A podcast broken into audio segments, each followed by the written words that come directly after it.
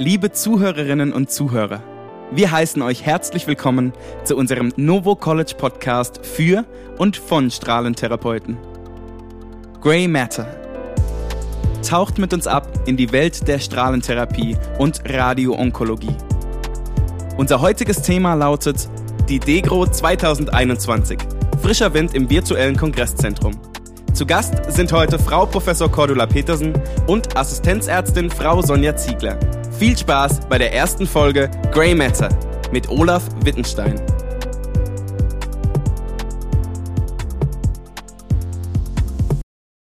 Hallo und herzlich willkommen, liebe Zuhörerinnen und Zuhörer, zu unserer ersten Folge unseres Strahlentherapie-Podcasts für Deutschland. Mein Name ist Olaf Wittenstein und ich begrüße heute an meiner virtuellen Seite erstens Frau Professor Cordula Petersen vom Universitätsklinikum Hamburg-Eppendorf. Hallo Cordula. Hallo Olaf, ein herzlicher Cor Gruß nach Kiel. Danke. Cordula ist seit der diesjährigen Dekro auch Dekro-Präsidentin für die nächsten zwei Jahre. Dann habe ich noch Frau Sonja Ziegler, Assistenzärztin am Uniklinikum Göttingen. Hallo Sonja. Hallo Olaf, danke für die Einladung.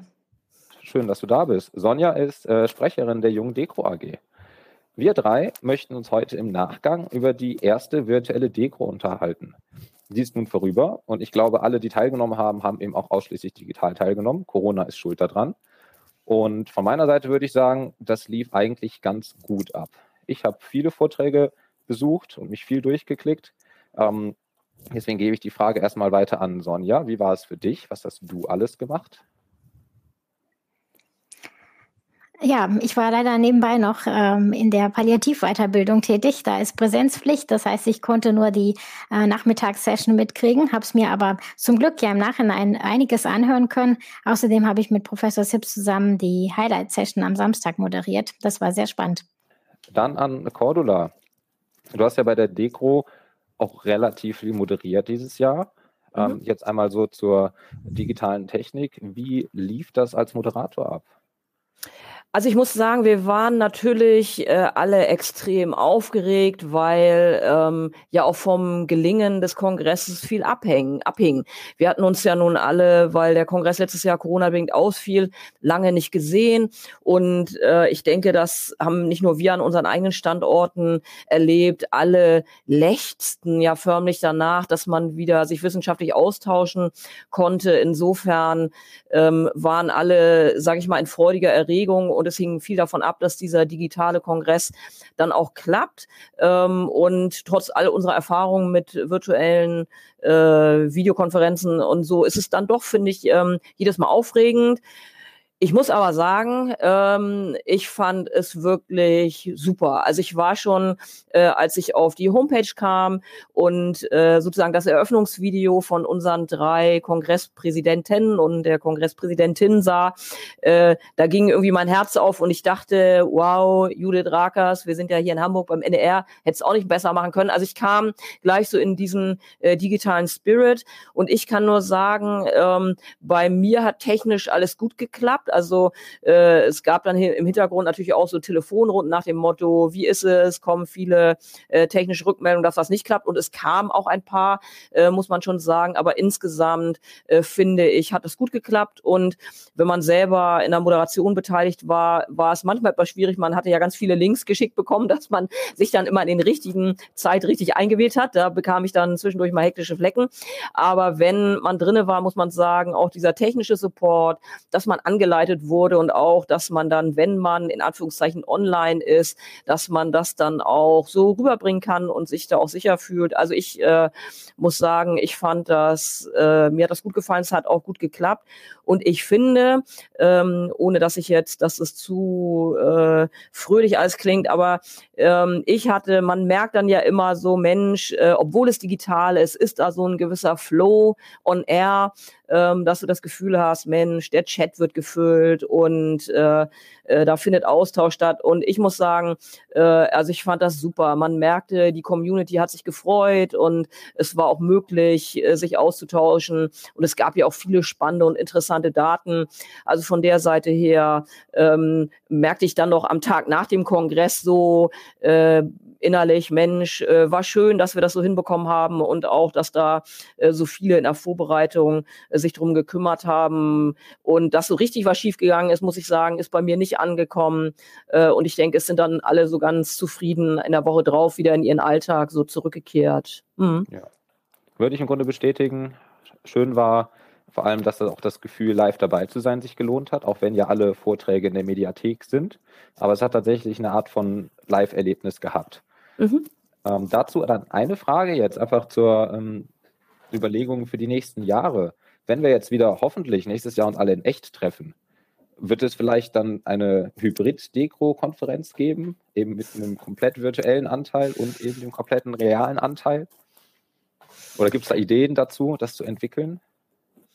Ja, ich kann ja mal anfangen. Ähm, Sonja hat da sicher auch aus Sicht äh, von ihr selbst und von der Young Degro ja auch äh, Anmerkungen. Ähm, also die, den ersten Satz, den ich sagen würde, ist, wir müssen natürlich mal abwarten, wie sich das Pandemiegeschehen entwickelt. Das wäre so erstmal die offizielle äh, Antwort von Veranstalterseite.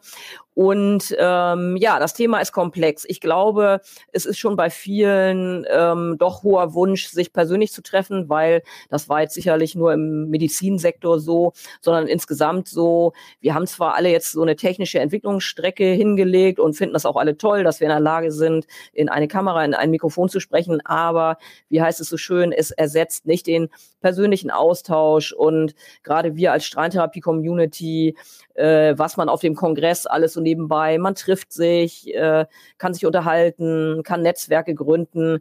Also ich denke, da ist die Sehnsucht groß, äh, aber, äh, und jetzt kommt sozusagen die andere Sichtweise natürlich, muss man auch sagen, es müssen vielleicht nicht mehr alle in eine Stadt fahren und äh, ein Flugzeug, einen Zug oder was auch immer besteigen, äh, sich um Hotel kümmern. Ähm, äh, die halbe Klinik ist nicht leer, weil alle weg sind. Also ähm, ja, ich kann mir schon vorstellen, dass sich sowieso äh, dieses Kongresswesen verändert und da wird sich auch sozusagen die Degro ähm, für ihr, ihren Jahreskongress und für ihr Fachgebiet überlegen, was da die beste Form ist. Also ich glaube tendenziell eher so Richtung äh, Präsenz, aber dass natürlich äh, diese digitalen Formen nicht mehr wegzudenken sind, dank Pandemie muss man ja fast sagen, ähm, und dass sie halt auch ihren Reiz und ihren Vorteil haben äh, und auch bei so sonst vergleichsweise vielleicht aus einiger Sicht langweiligen Veranstaltungen wie Mitgliederversammlungen hatten wir eine hohe Beteiligung. Ähm, also ich denke mal, mal abwarten, wie sich die Pandemie entwickelt und ähm, wie wir uns aus beiden Formen das Beste raus picken, aber ein Hauch geht, denke ich, mehr Richtung Präsenz, äh, einfach aufgrund doch der, der Nähe, ähm, die da ja auch sozusagen miterlebt wird. Mhm. Okay, ja, und auch bei den Präsenzveranstaltungen sind ja alle Vorträge im Nachgang in der Mediathek zu finden. War ja im Grunde schon bei der Dekro seit drei Jahren so. Ähm, da ein kleiner Tipp von mir für die aktuelle Dekro-Mediathek, wenn man in der Suchmaske einfach nur RK eintippt, dann kommt man zur Liste von allen Refresher-Kursen. Da muss man also nicht nach Autoren oder nach Titeln gehen, sondern einfach RK eingeben, dann kann man sich die einzeln anhören. Waren, glaube ich, zwölf oder 13 Stück auf der diesjährigen Dekro. Ansonsten hatten wir dieses Jahr auch schon Corona-bedingt äh, weitere Weiterbildungsseminare online. Das waren die Webinare, da hatte die junge Deko einen großen Anteil dran. Ähm, kurzes Wort dazu, Sonja. Wie habt ihr euch da reingekniet? Oder Dank erstmal, dass das geklappt hat. Geht das weiter? Ja, ähm, also das äh, erstmal würde ich absolut zustimmen. Das ist natürlich äh, Fluch und Segen zugleich, dass wir ähm, diesen Schwerpunkt im Online-Bereich jetzt haben. Äh, einerseits jetzt, um, um auf den Kongress zu sprechen, äh, da haben, äh, hat man natürlich die Möglichkeit als Assistent, wenn man auf Station ist ähm, und im ersten Jahr, da ist man sozusagen nicht auf der Prioritätenliste Nummer eins, dass man äh, mit auf den Kongress darf. Und äh, so war die Möglichkeit, da stillschweigend sich von der Station einzuloggen, wenn man mal gerade Luft hatte. Das war schon äh, sehr gut. Und äh, wir haben ja auch paar Kollegen, die äh, jünger sind, äh, das erste Mal sozusagen als Coach her in den Kongress geschickt von der Jung Dekro. Und ich denke, dass da auch die ähm, Hemmschwelle ein bisschen niedriger ist ist, ähm, wenn es darum geht, auch mal eine Session zu moderieren. Ähm, genau. Und äh, ja, wenn man jetzt die Pandemie insgesamt betrachtet, haben wir von der jungen Dekro da ziemlich profitiert, muss ich sagen. Äh, natürlich fallen mir da die Webinare ein. Äh, es war ein lang gehegter äh, Wunsch von uns, äh, der äh, für immer ein Wunsch zu bleiben schien, viele Jahre lang. Und jetzt im Rahmen der Pandemie dann kam es dazu, dass auch, und da muss man wirklich auch einen großen Dank an das Deko-Präsidium, ähm, vor, bis vor ein paar Wochen, die auch Professor Fiedka zuständig, mhm. ähm, äh, besonders bedanken, dass äh, das so gut möglich war, dass wir innerhalb von kürzester Zeit, ähm, gerade dank der Ordinarien, die den Bedarf auch gesehen haben und dachten, wir müssen jetzt den jungen Leuten auch was bieten, dadurch, dass der Kongress ausfällt, dass eigentlich jede Art von Networking ausgefallen ist letztes Jahr, dass wir denen was bieten. Und äh, da haben die auch auf ähm, der äh, höheren Ebene sage ich mal, die Trommel gerührt und da ist ein absolut hochklassiges Webinar zustande gekommen, was seit Januar 2021 jeden zweiten Mittwoch im Monat um 17.30 Uhr stattfindet. Nee, Entschuldigung, 17 Uhr bis 18.30 Uhr. Und ähm, da sind immer drei Themen fest verankert. Wir haben hier ein Curriculum, wir haben uns alles zusammengesetzt, ein ähm, ja sozusagen ein Organisationsteam, ähm, Cordula war auch dabei und haben rausge, rausgesucht, welche Themen sind es und in welchem Zyklus wollen wir die wiederholen. Äh, wir haben uns auf drei Jahre geeinigt und äh, jetzt haben wir die ersten eineinhalb Jahre schon dingfest, die laufen und äh, wir haben durchschnittliche Einschaltquoten von 335, habe ich gestern ausgerechnet, mhm. äh, Personen ähm, pro Sitzung. Das ist, das ist der Wahnsinn. Und wir junge Kollegen profitieren natürlich am meisten davon. Klasse. Finde ich, also fand ich auch super und viele neue Gesichter dabei auch gesehen und Cordula nickt gerade die ganze Zeit. Das wird also weitergehen in der Zusammenarbeit mhm. von Dego und junger Dego. Ja, ich glaube auch, äh, wie Sonja sagt, das ist nicht mehr wegzudenken und das, ähm, was ich wirklich auch nie gedacht hätte, dass virtuell dann doch, äh, obwohl man sich sozusagen nur virtuell begegnet, dass doch so ein äh, Fachgebiets- und Gruppengefühl da entsteht. Und ähm, ich war gerade bei dem letzten dabei. Das hat natürlich auch Charme, wenn man mal einen Professor im Wohnzimmer sitzen sieht und die Bücherwand hinten sieht, so nach dem Motto, äh, was liest er denn sonst so? Oder äh, was weiß ich, das Sofa im Hintergrund. Und das ist dann auch eine andere Atmosphäre, wo halt Dinge transportiert werden und so im Halbsatz dann äh, auch so Generationen Einwürfe gemacht werden oder so, wo man denkt, denkt, ach guck mal, das hätten wir, wenn wir es jetzt offiziell in irgendeinem Raum äh, gemacht hätten, hätten wir das nicht gehabt. Und das finde ich wirklich, ähm, vielleicht äh, finden wir das irgendwann mal langweilig oder so, aber äh, aufgrund der Tatsache, dass so wenig stattgefunden hat, pandemiebedingt, äh, äh, finde ich das wirklich schön zu sehen. Und ähm, ich finde, da äh, kommt jetzt auch eine Interaktion in, un, in unser Fachgebiet und die Menschen, die dieses Fachgebiet sozusagen betreiben, die hatten wir vorher nicht. Und und äh, äh, Onkologie wird ja immer diversifizierter und man äh, die Radioonkologie äh, ist auch im Wandel und man muss sich seinen Platz suchen. Und wie gesagt, die Mittwochabende, äh, wo ich dabei war, hatte ich das Gefühl, ah, ein bisschen zu Hause bei Freunden, äh, man lernt was, aber da wird auch parallel Sachen transportiert, die haben auch, äh, finde ich, so ein Stück weit gefehlt. Und das äh, finde ich wirklich äh, schön, dass das so nebenbei auch noch mit transportiert wird. Die junge Dekro ähm, hat sich ja auch äh, zur Aufgabe gemacht, im Rahmen der Webinare das Ganze zu evaluieren. Da darf man auch gespannt sein. Wir wollen dann irgendwann ähm, nächstes Jahr wahrscheinlich die, äh, ähm, die Daten auswerten und publizieren, inwieweit die Webinare sozusagen schwarz auf weiß auch was gebracht haben. Das klingt doch gut und vielversprechend. Kommen wir einmal zu den mehr medizinischen Aspekten und den Themen der diesjährigen Dekro. Ähm, zwei große Punkte, Oligometastasierung und Immuntherapie. Die arbeiten ein bisschen ineinander, aber ich würde sie gerne trotzdem erstmal getrennt abarbeiten. Und ähm, da auch zuallererst, da sage ich, nehme ich mal das Stichwort Oligometastasierung. Da hatten wir mehrere Blöcke zu, aber eben auch ganz explizit quasi ein, eine einzelne Moderation. Ähm, Cordula, was hast du an dem Punkt als zentrales Element mitgenommen? Ja, Oligometastasierung ist ja einerseits schon so ein bisschen ein Modethema der letzten Jahre. Ähm, und ich denke, es gibt keinen Strahlentherapeuten in Deutschland, der nicht dazu äh, was sagen könnte, begeistern. Ähm, aber das Thema entwickelt sich ja auch so ein bisschen weiter. Und wir hatten ja ein Symposium gemacht, ähm, wo wir Matthias Guckenberger gebeten hatten, mal diese Estro-Definition des Begriffes äh, nochmal vorzustellen. Äh, die Publikation ist ja schon aus dem letzten Jahr. Und wenn man die so durchblättert, denkt man so, oh wow, diese ganzen Begrifflichkeiten, Oligoprogression und wie mache ich es denn und wie nenne ich es denn.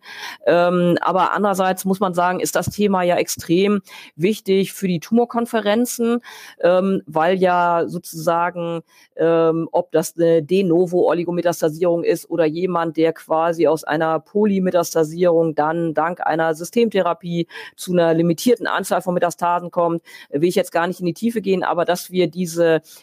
in der Metastasierung die metastatischen Szenarien, um es mal so explizit zu sagen, dass wir die genauer beschreiben müssen, äh, das war wichtig und ich denke, das äh, ist auch gut angekommen. Und wir hatten uns dann in der Session ja auch äh, zwei Tumorentitäten rausgegriffen, weil man muss sagen, äh, ich persönlich finde auch, das Thema Oligometastasierung ist sicher in der strahlentherapeutischen Community angekommen, aber wir sind, finde ich, manchmal immer so ein bisschen zu allgemein. Und die Aufgabe der nächsten Jahre ist ja jetzt wirklich in den entsprechenden Tumorentitäten äh, zu gucken, wie ist da die Rolle der Strahlentherapie. Ja, wir hatten uns dann, äh, oh Wunder, die beiden wichtigsten Strahlentherapeuten Tumorentitäten aus dem Alltag rausgegriffen, Prostatakarzinom und Mammakarzinom.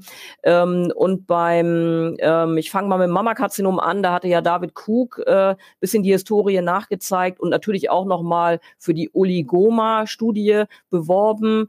Ähm, es gibt auch eine Publikation drüber, wo die erklärt wird, können vielleicht auch die Jüngeren unter uns äh, sich das mal angucken und ihren Chef oder ihre Chefin fragen, ob man da nicht mitmachen möchte, weil beim Mammakarzinom fehlen ja wirklich noch randomisierte Daten, um zu zeigen, dass äh, in der limitierten Metastasierung die lokale Strahlentherapie sich auch äh, sozusagen günstig auswirkt. Äh, beim Prostatakarzinom äh, gab es ja schon ein paar Daten ähm, und da auch nur kurz als Stichwort gesagt, äh, kann dann jeder auch noch mal nachgucken, der STOM-Trial äh, und Oriol-Studie, äh, etwas komisch anmutende Namen, aber wenn man die äh, in PubMed eingibt, findet man die auch, ähm, die ja beide in die Richtung gehen, auch dass sozusagen Bestrahlung aller Metastasen, äh, dass die in dem limitierten Stadium der Metastasierung beim Prostatakarzinom, dass sich das günstig auf die Patienten auswirkt. Beim Prostatakarzinom ähm, ähm, muss man immer so ein bisschen gucken, was in diesen Studien an Systemtherapie parallel gelaufen ist, weil das ist dann immer so ein bisschen äh, die Kritik auch von den internistischen Onkologen im Tumorboard, so nach dem Motto, na ja, ähm, das waren teilweise Studien, wo vielleicht noch nicht die neueste Systemtherapie gegeben wurde. Insofern hat da die Bestrahlung vielleicht eine fehlende Systemtherapie wettgemacht. Aber ich glaube, dass auch beim Prostatakarzinom äh, sich das Feld weiterentwickeln wird und wir auch weiter Studien jetzt in den nächsten Jahren bekommen werden, wo die Bestrahlung in der Oligometastasierung auch wirklich zur Verlängerung des progressionsfreien Überlebens der Patienten beiträgt. Denke ich auch. Ähm, ich möchte noch ganz zu Professor Guckenbergers Vortrag eingehen. Und da im Grunde hattest du auch angedeutet, eine Klassifizierung. Und da einfach nur drei Klassifizierungspunkte beigeben. Und zwar hatte er benannt, das ist eben in der Estro-EOTC-Validierung ähm, so mit drin, es gibt die, das De Novo OMD, OMD für Oligometastatic Disease, ein Repeat OMD und Induced OMD. Und die hängen eben davon ab, ob es eine neue Diagnose ist, ob es nach Behandlung wieder aufgetreten ist oder erst durch die Behandlung von einem polytometastasierten Geschehen zu einem oligometastasierten Geschehen geworden ist. Und das ist quasi ein unabhängiger Prognosefaktor. Deswegen beschäftigen wir uns so sehr mit der Oligometastasierung. Eine zweite Sache, bin ich auch drüber gestolpert. Vielleicht kannst du da noch was zu sagen, Cordula. Es gibt noch die Idee, was untersucht werden soll, eine quasi ART oder eine NART, und zwar die Bestrahlung von allen Läsionen oder eben nicht allen Läsionen in der oligometastasierten Situation. Mhm. Hast du da schon eine Meinung zu aufgrund der aktuellen Lage? Ja, da würde ich mal, äh, sprechen wir vielleicht später noch drüber, zum ganz kurz mal einen Abstecher zum Bronchialkarzinom äh, machen, weil da gibt's ähm, schon so zwei, drei Phase 2 Studien, wo mal nur sozusagen die eine progrediente Läsion bestrahlt wurde oder so ganz klar per Protokoll gesagt wurde, alle Läsionen. Und ähm, ich denke, die Richtung geht schon eher dahin, dass man alle Läsionen im Rahmen der Oligometastasierung bestrahlen sollte. Zumindestens muss ich jetzt gleich wieder einschränken beim Bronchialkarzinom. Das mag äh, äh, bei Tumorentitäten unterschiedlich sein. Ähm, und ich glaube, man muss sicherlich noch ein bisschen warten, aber ich glaube, da muss man dann auch, äh, müssen wir vielleicht innerhalb der Strahlentherapie ein bisschen umdenken, weil äh, ich sag mal, die, die ihre Ausbildung schon etwas länger hinter sich haben, weil Metastasenbestrahlung, alte Schule, sage ich mal, ist ja so ein bisschen, äh, wenn es schmerzt oder wenn eine Fraktur droht, äh, dann machen wir sozusagen eine palliative Bestrahlung, äh, oft ja mit dem klassischen 10 x 3 Gray-Schema. Und äh, Stereotaxie von Metastasen ist schon etwas anderes, allein von den Dosiskonzepten. Und es ist unter Umständen nicht nur die Metastase zu bestrahlen, die Schmerz oder die droht äh, zu frakturieren oder äh, wo der Querschnitt droht, sondern es ist quasi so eine Art, äh, gibt ja auch schon diesen Begriff des Tumor, Tumor Mutational Burden, also äh, diese Tumorlast im Patienten, die ja quantitativ auch durch die Größe und Anzahl der Metastasen numerisch sozusagen beeinflusst wird, dass äh, wenn man wirklich von Stereotaxie, lokal ablativer Bestrahlung, ist auch so ein Begriff in der OMD, du hast es schon gesagt, Oligometastatic Disease, dass es dann schon auch um äh, eine Mengenreduktion geht von klonogenen Tumorzellen, sprich stereotaktische Bestrahlung sämtlicher Metastasen. Das hängt dann natürlich, ähm, weil der Effekt wird sich dann immer nur zeigen mit einer funktionierenden Systemtherapie und da wird es dann vielleicht Unterschiede in den Tumorentitäten geben, je nachdem, wie gut oder wie schlecht die Systemtherapie ist. Aber mein Eindruck ist so, dass wir tendenziell, dass sich das Feld dahingehend entwickelt und auch die Studien, die aufgelegt werden, äh, wirklich alle Metastasen zu bestrahlen, lokal ablativ ähm, und wir wegkommen müssen von diesem symptomatisch, äh, so wie ich das erklärt hatte. Mhm. Mhm. Jetzt hast du im Grunde schon zwei Punkte angesprochen, die wir eh noch besprechen wollten. Und zwar einmal etwas ja, Stereotaxie oder Veränderung der Zielvolumenkonzepte und Systemtherapien. Bei Systemtherapien, ähm, darauf möchte ich zuerst zu sprechen kommen, sind ja die Immuntherapien in den letzten Jahren groß dazugekommen. Und ähm, ich möchte einmal ganz kurz vorneweg erwähnen, es gibt da auf der diesjährigen Dekro von Herrn PD Dr. Markus Hecht einen Vortrag im Grunde als Refresher-Kurs und er hat eine schöne Tabelle auf einer Folie mit den zugelassenen Immuncheckpoint-Inhibitoren. Und da ist zum Beispiel das Bronchialkarzinom mittlerweile mit fünf Zulassungen. Nivolumab, Pembrolizumab, Atezolizumab, Durvalumab und Ipilimumab. Und das geht im Grunde so weiter und es geht eben auch mit anderen Krankheitsentitäten so weiter. Also Radioimmuntherapie ist oder Immuntherapie ist weit auf dem Vormarsch. Wir möchten das natürlich gerne kombinieren. Und da möchte ich jetzt einmal zu einer Entität kommen und Sonja ins Boot holen. Und zwar gibt es im Bereich der Hals-Nasen-Ohren-Tumore, der Head- and Neck-Tumore, ähm, die Checkrad 8-Studie. Was macht die Checkrad 8-Studie? Was soll da untersucht werden? Ähm, ja, das äh, war ja in der Highlight-Session am Samstag mit dabei, die ich zufällig mitmoderiert habe. Ähm, das war wirklich interessant was, äh, und ein ganz neuer Ansatz äh, meiner Meinung nach. Äh, die haben einen Zyklus ähm, Cisplatin und Docetaxel gegeben, aber auch doppelte ähm, Immuntherapie mit Durvalumab und Tremelimumab und haben dann nach einem Zyklus rebiopsiert und geschaut, ob noch Tumor nachweisbar ist und wenn ja, ob da intratumoral sozusagen eine Immunaktivierung stattgefunden hat. Da hat man die CD8-Spiegel gemessen. Die Studie heißt ja auch Checkrad CD8. Und ähm, das ist interessant, wenn Tumorfreiheit war oder über 20 Prozent Immunaktivierung, dann ähm, hat man, hat man es wirklich gewagt, die Chemotherapie bei einem HNO-Patient komplett wegzulassen und ähm, eine rein Radiotherapie-Immuntherapie-Kombination zu machen. Ähm, es ist zwar erst eine Phase-2-Studie, ähm, wo es äh, vor allem um Verträglichkeit ging, aber die Daten sind jetzt schon vielversprechend. Äh, Markus Hecht hat ja äh, schon angedeutet, dass man am äh, PFS schon mal ähm, Tendenzen sehen kann, dass die Patienten davon profitieren. Und ich finde, das ist ein äh, komplett innovativer Ansatz, dass dass man im, dass man sozusagen Immunaktivierungsmonitor ähm, äh, gemonitort ähm, eben äh, eine Therapie individualisiert. Ja. Und ähm, ja, auch, auch sozusagen eine Art Deeskalation herbeiführt.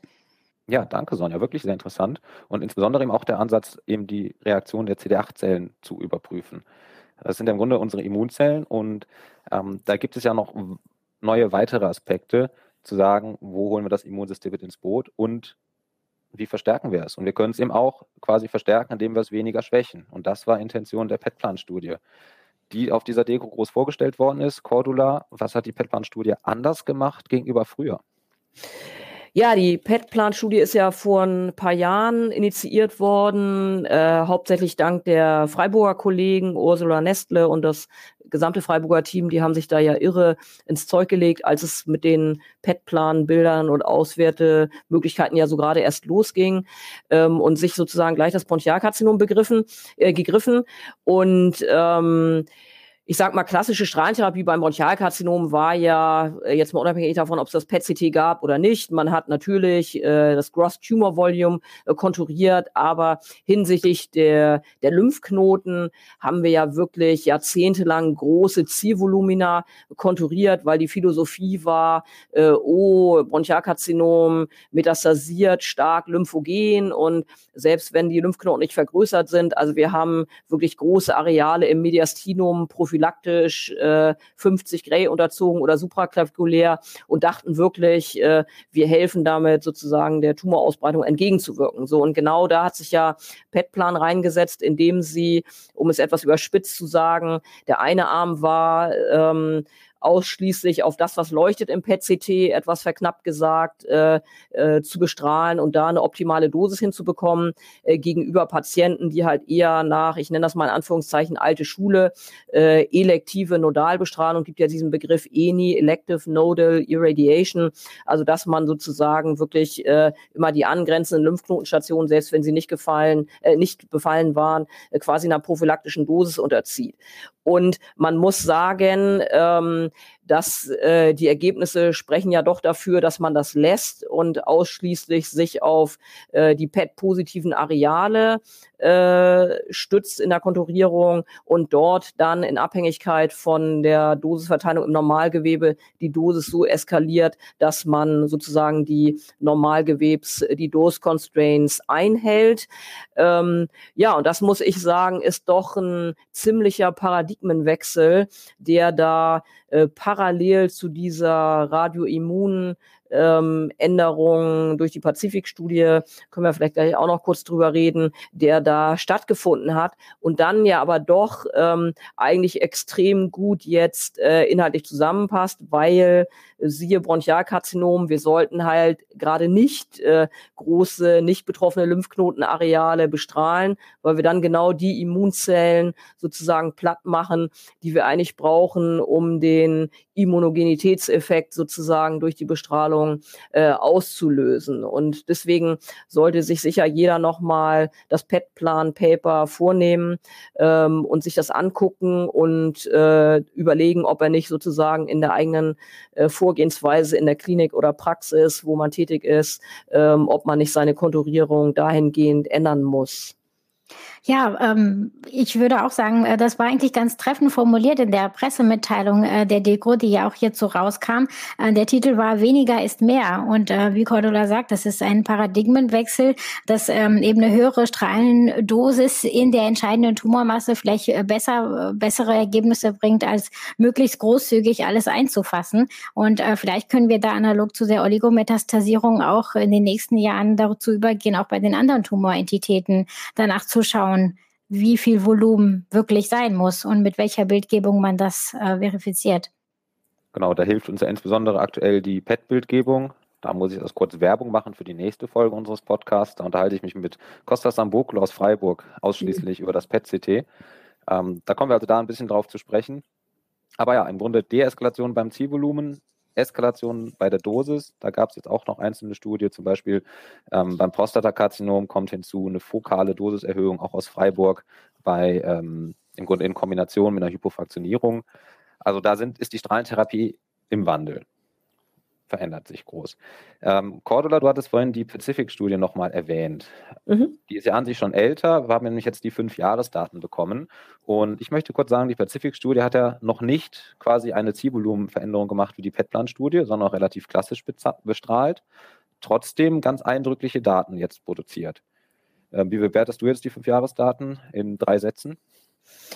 Ähm, ja, ich muss sagen, Jetzt habe ich schon einen Satz gesagt, äh, ich muss mich kurz fassen, super.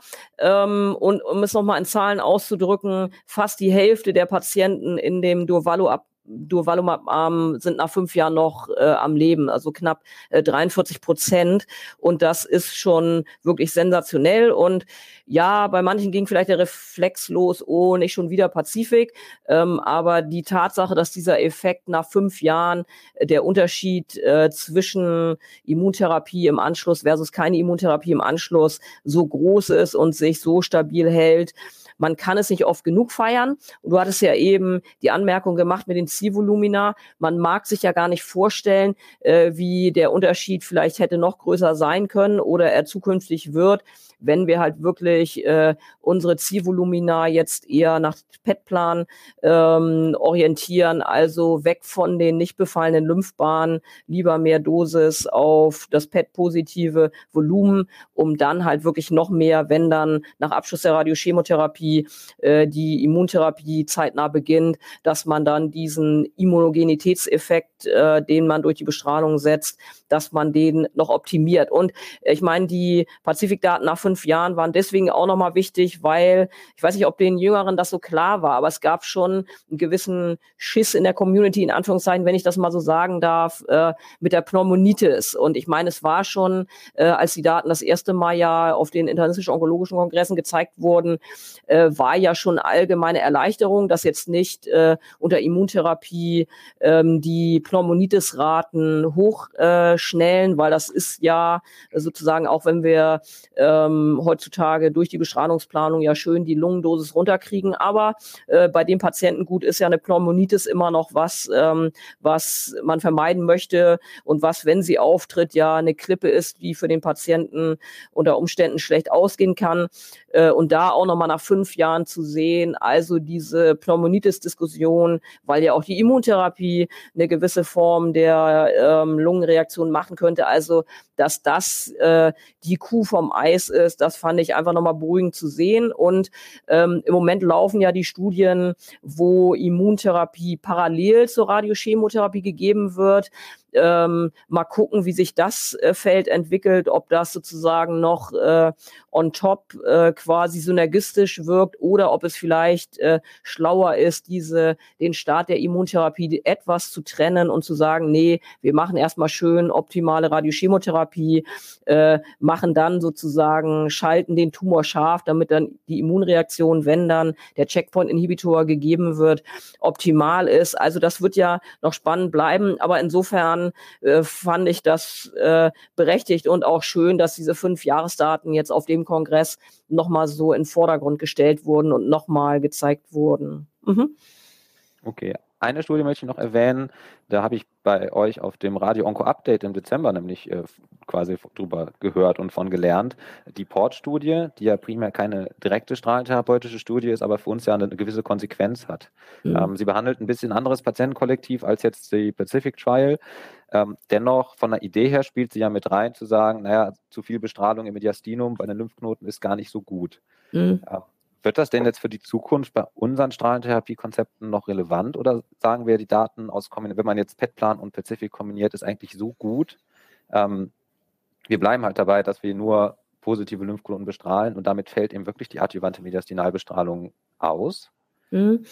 Also, so wie du es jetzt eben schon formuliert hast, äh, finde ich auch, ähm, das Bild äh, schließt sich auch inklusive der Portdaten, weil ähm, du hast es schon gesagt, dass äh, Mediastinum oder die Lymphknoten im Mediastinum als zentral lokalisiertes Zielvolumen das ist, ist schon immer die Herausforderung, siehe auch Ösophaguskarzinom, also diese, wenn ich zentral bestrahlen will, trotz IMRT oder ähm, wenn ich möglichst viele Einstrahlrichtungen wähle, ich habe immer das Problem, die Dosis muss ja irgendwie zum Ziel kommen und dieser Low-Dose-Schauer, ähm, das ist sozusagen planerisch das Problem, aber das halt quasi diese nach-OP, diese adjuvante Mediastinalbestrahlung auch, weil dann doch äh, eine gewisse Herzdosis, Belastung, vermutlich eher Herz als Lunge und aber auch Lungenbelastung äh, die Patienten schwächt, äh, finde ich, passt das dann. Und das Bronchialkarzinom ist vielleicht dann auch, ähm, geht auch so in die Richtung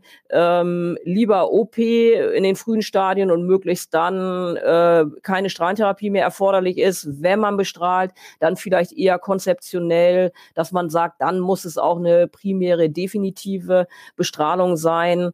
ähm, weil wann immer man OP und Bestrahlung kombiniert, dann habe ich ja auch das Problem der sich addierenden äh, Toxizitäten. Da sind jetzt noch nicht alle Details so in Studiendesigns geklärt, aber insofern äh, finde ich, passt jetzt dieses Portergebnis, dass die Patienten durch die Nebenwirkungen der Bestrahlung dann doch trotz Tumorwirkung äh, nicht profitieren, äh, finde ich, passt jetzt eigentlich ganz gut ins Bild und ist kein Widerspruch.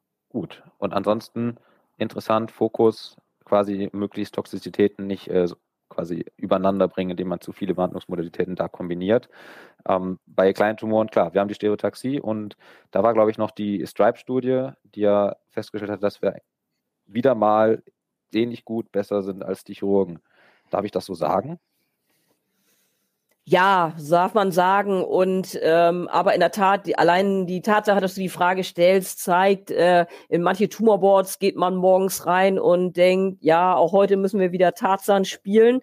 Ähm, aber ich, äh, ja, wir Strandtherapeuten, äh, wir sind ja dafür verantwortlich, äh, die SBRT auch bei kleinen Lungenstadien mit als Vorschlag ins Tumorboard zu bringen und äh, allein schon der Satz im Beschluss, äh, alternativ oder Patient kann angeboten werden, das ist ja schon äh, ein Fortschritt. Und ich denke auch, dass dann über die Patienten auch eine gewisse, die Nachfrage steigen wird, weil einfach äh, diese Operation nicht mehr, die Patienten lernen auch, dass das nicht mehr das Allheilmittel ist. Ähm, ähm, insofern auf jeden Fall im Tumorboard auch diskutieren und ich glaube, so langsam, äh, auch wenn die Thoraxchirurgen natürlich ihre Interessen durchsetzen wollen, äh, aber ich sag mal, steter Tropfen hüllt den Stein. Ja, ich finde, äh, das ist ähm, gerade sehr wichtig, was äh, du sagst, Cordula, gerade für die jungen Fachärzte und ähm, äh, weiter fortgeschrittene Weiterbildungsassistenten, die im Tumorboard sitzen und sich da behaupten müssen ähm, und dann bei neuen Fragestellungen oder bei neuen Indikationen der Radiotherapie ähm, ist es, glaube ich, wichtig, auch wenn man noch nicht akzeptiert wird, dass man immer wieder den Vorschlag anbringt, damit es eben irgendwann dazu führt, dass sich auch die ähm, fremden Kollegen mit den Studien befassen und ähm, dann die Einsicht vielleicht kommt. Ja, man muss ja gerade sagen, unsere chirurgischen Kollegen, wenn man sich mal die Daten anguckt, das ist natürlich immer so ein bisschen alles historisch gewachsen und immer mit so einem gewissen Selbstverständnis des Faches begleitet. Aber wie du auch sagst, man muss es natürlich lernen, so äh, Argumente im Tumorboard anzubringen und zu diskutieren. Aber ähm, genau, ich hoffe auch, dass die Generation, die da in den Startlöchern ist und in der Ausbildung ist, ähm, dass die da nicht müde wird und auch wirklich die radio onkologischen Indikationen äh, auch dafür in den Ring steigt. Mhm. Gut. Jetzt haben wir im Grunde drei Themenblöcke abgearbeitet. Einmal Oligometastasierung, dann Immuntherapie und das Bronchialkarzinom. Alles so ein bisschen verschwommen. Als nächstes Thema äh, möchte ich mit euch beiden noch besprechen äh, ein neues, junges Thema. Und zwar Deep Learning, künstliche Intelligenz. Zu den Themen hat nämlich Florian Putz interessante Vorträge gehalten auf der Degro. Also da wirklich kann man auch den Namen in der Mediathek einmal googeln. Und zwar im Grunde zwei Sachen, die wirklich Deep Learning-based sind. Und zwar einmal hat er einen Turing-Test veranstaltet. Ähm, Turing-Test ist ja der Test einer quasi wird einer, eines Computers, ähm, der sich mit einem unterhält und aber auch noch beurteilen kann, ob man sich mit einem Computer oder mit einem Menschen unterhält. Und das gleiche hat er gemacht mit der Autokonturierung von Risikoorganen. Also ganz spannendes Ding. Vielleicht führt es dazu, dass, da muss ich vielleicht auch sagen, gegen die älteren Herrschaften auch das Vertrauen in die Autosegmentierung wächst und mehr einbezogen werden darf. Der zweite Punkt, das war eine Autokonturierung und jetzt wird es quasi von den Risikoorganen noch spannender, von Hirnmetastasen. Wichtig hierbei, es ging bei ihm primär um eine maximal erhöhte Sensitivität. Sonja, du hast den Vortrag auch befolgt. Was sagst du dazu? Ja, es macht mich natürlich besonders stolz, dass das ein äh, junger Kollege ist, der sich auch mit so einem jungen Thema wie die Autokonturierung und dem Deep Learning befasst.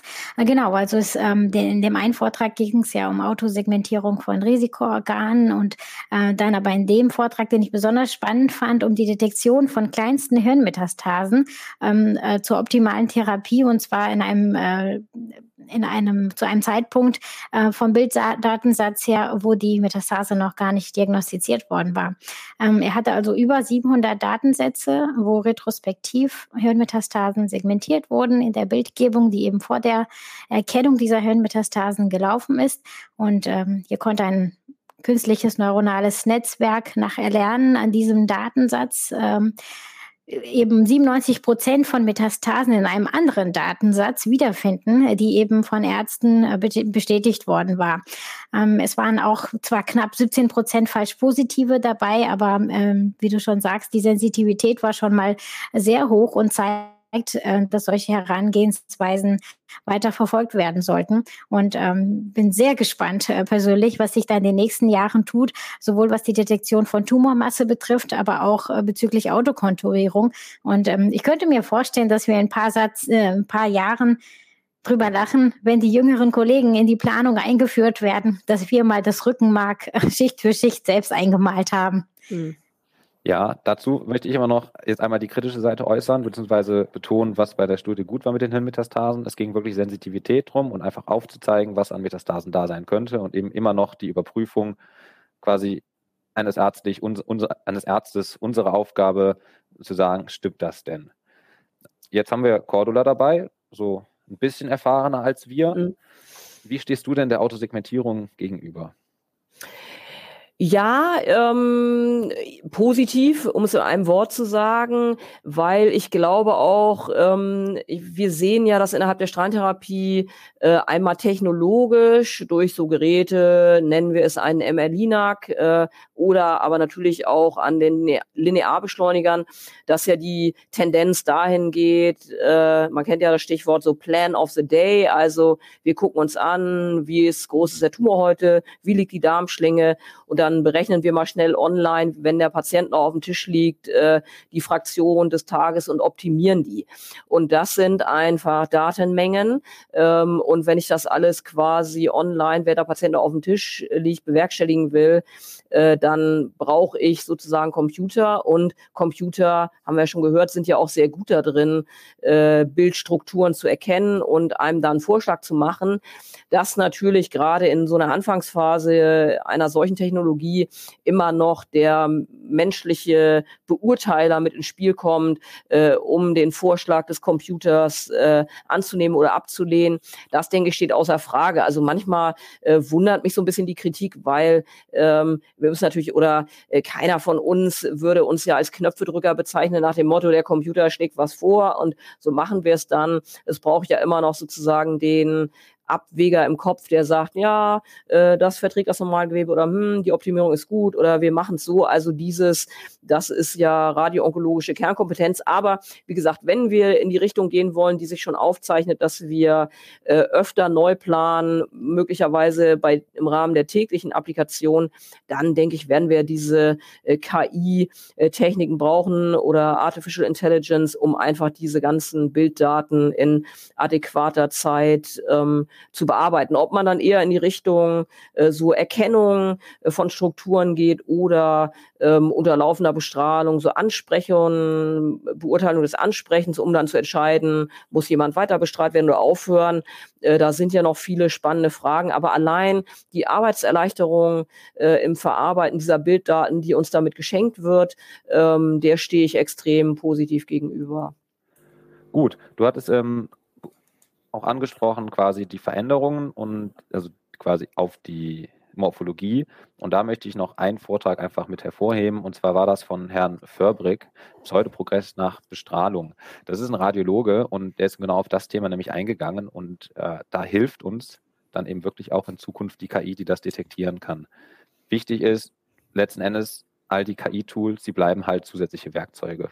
Wir werden ja nicht den, den Arztroboter irgendwann in der Klinik ausbreiten. Ansonsten danke, Cordula, für ähm, die positive Meinung dazu. Mhm.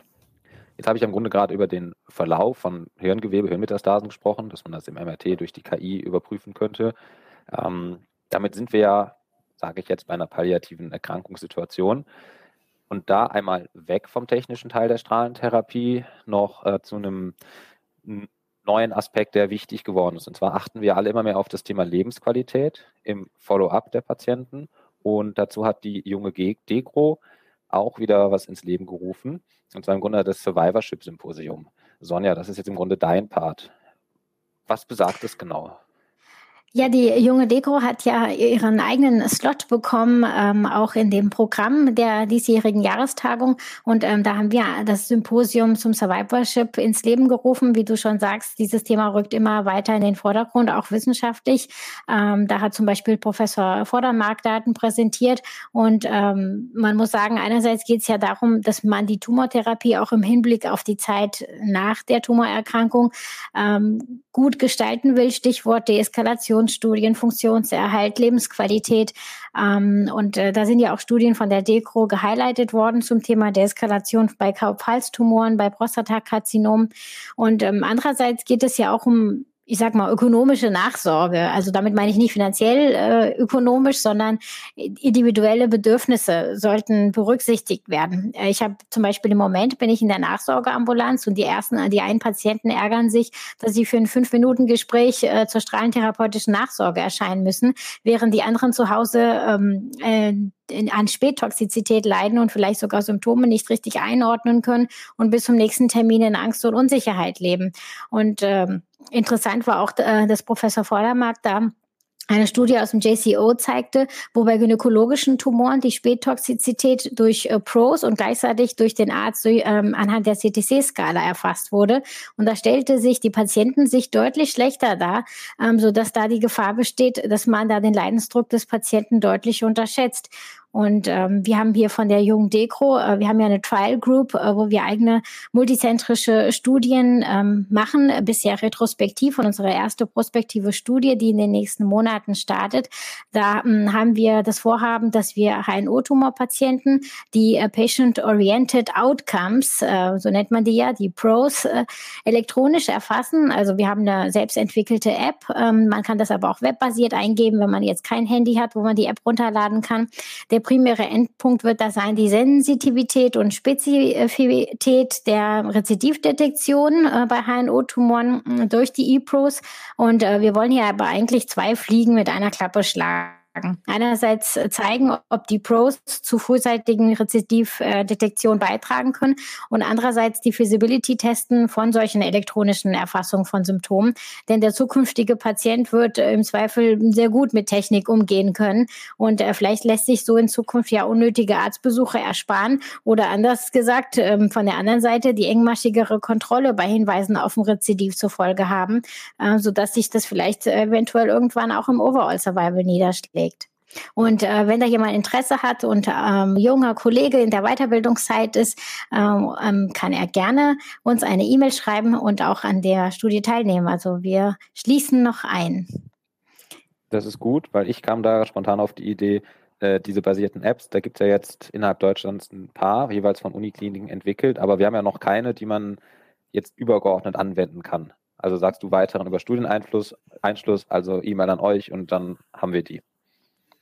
Ja, jd.dekro.org. Alles klar. Mitarbeit bei der Jung Dekro. Sehr gerne. Ähm, einen Aspekt hat es noch erwähnt, dann die, quasi die Diskrepanz manchmal, wie wohl sich die Patienten fühlen oder was wir über die Patienten genau wissen. Äh, da hatte Herr Felix Bock in seinem Vortrag Reden ist Silber, Fragen ist Gold eine interessante Folie. Und zwar ging es darum, Palliativpatienten, quasi die mit Opioiden Schmerz eingestellt sind. Und danach waren 53 Prozent der Ärzte haben gesagt, äh, die Laxantientherapie, die sie den Patienten verabreichen, ist gut. Und 73 Prozent der Patienten waren mit ihrer Laxantientherapie unzufrieden. Ich glaube, gerade an solchen Stellen könnte eben genau naja, die Patient-Reported Outcomes uns helfen, weil man es dann schwarz auf weiß hat und eben auch aus der Distanz und nicht aus einem Visitengespräch nur. Ja, zu dem Thema Cordula, kommt da noch was von der Dekro oder macht das jetzt die junge Dekro? Ja, schauen wir mal, sage ich mal. Also ich äh, ist natürlich ein wichtiges Thema und ist auch toll, dass sich die Young Degro äh, des Themas ähm, annimmt. Ähm, wir haben ja mit der Digitalisierung angefangen und so Nachsorge-Apps ähm, gehören natürlich auch dazu. Ich denke, das ist ja an vielen Standorten ist die Nachsorge telefonisch gelaufen, weil als sozusagen Testung, Impfung das alles noch in den Kinderschuhen steckte und teilweise ging das ja gar nicht so schlecht. Ähm, aber in der Tat gebe ich Sonja recht, man muss natürlich noch mal gucken, mit welchen was die richtigen Fragen sind, um halt genau die Patienten zu unterscheiden, die eigentlich nicht kommen müssen und nur eintippen müssen, ich lebe noch, ich habe keine Nebenwirkungen, hier habt ihr die drei Endpunkte für eure Statistik. Und aber der Patient, der irgendwie husten, schniefen zu Hause sitzt und nicht äh, weiß, dass er eine Pneumonitis hat und irgendwie eigentlich dringend äh, ins Krankenhaus müsste und ein Medikament bekommen muss. Ähm, also insofern denke ich, wird auch da ein gewisser Digitalisierungs- und App-Entwicklung äh, stattfinden.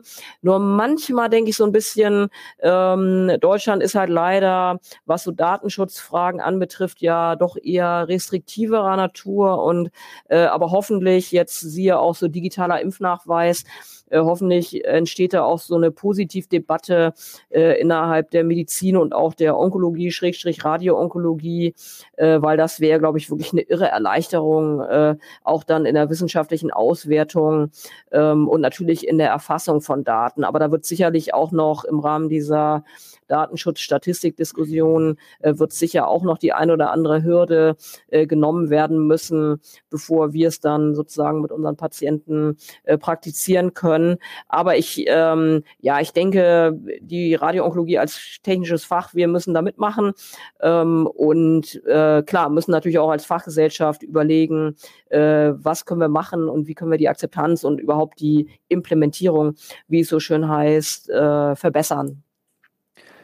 Jetzt als dann Präsidentin der DEGRO unserer Fachgesellschaft, weißt du, wie da die anderen Fachgesellschaften, also zum Beispiel die, die onkologische Fachgesellschaft, zu stehen, dass wir als Ärzte im Zusammenschluss größer werden, um politisch quasi, naja, Fragen des Datenschutzes äh, auflockern zu können? Ja, ich denke, da ist noch mehr äh, Synergismus erforderlich. Ich äh, denke schon, dass einige ähm, auch schon etwas weiter sind. Ähm, also zum, ich äh, glaube, die Gynäkologen haben ja im Rahmen des Brustkrebs-Assessments äh, oder wie da auch immer man das nennen will, äh, gibt es, glaube ich, sogar auch schon mit äh, einigen Krankenkassen, gibt es schon so Modellversuche. Ähm, aber es wäre sicherlich innerhalb der Onkologie wünschenswert, dass man sich da zusammentut. Ähm, und das ist, äh, ich werde mir das auch noch sozusagen als Notiz aus unserem Podcast mitnehmen, äh, da auch noch mal zu gucken, was schon läuft und wie wir uns engagieren können. Und ja, sicherlich ist es dann politisch gesehen, äh, sind wir schlagkräftiger, wenn wir da über die Fachgebietsränder hinweg gucken äh, und uns zusammentun, um wirklich auch ein Sprachrohr für die Patienten und auch äh, ja natürlich für uns in der Onkologie Tätige, äh, dass wir da lauter werden. Hm. Das finde ich ein schönes Schlusswort und würde mich damit gerne bei euch beiden bedanken für eure Zeit und für den, den ganzen Input zu den Themen. Also danke Cordula, danke Sonja. Ja. Vielen Dank, hat Spaß gemacht. Ja, das, mir hat es auch gefallen. Das freut mich. Dann kommen wir vielleicht auch wieder auf euch zu sprechen für zukünftige Folgen. Ähm, ja, von meiner Seite auch vielen Dank an die liebe Zuhörerinnen und Zuhörer. Ähm, ich freue mich dann auf die nächste Folge wenn es wieder heißt Strahlentherapie Podcast für Deutschland. Tschüss. Tschüss. Tschüss. Das war Grey Matter, der Novo College Podcast von und für Strahlentherapeuten. Alle Novo College Podcast Folgen findet ihr auf unserer Novo College Website.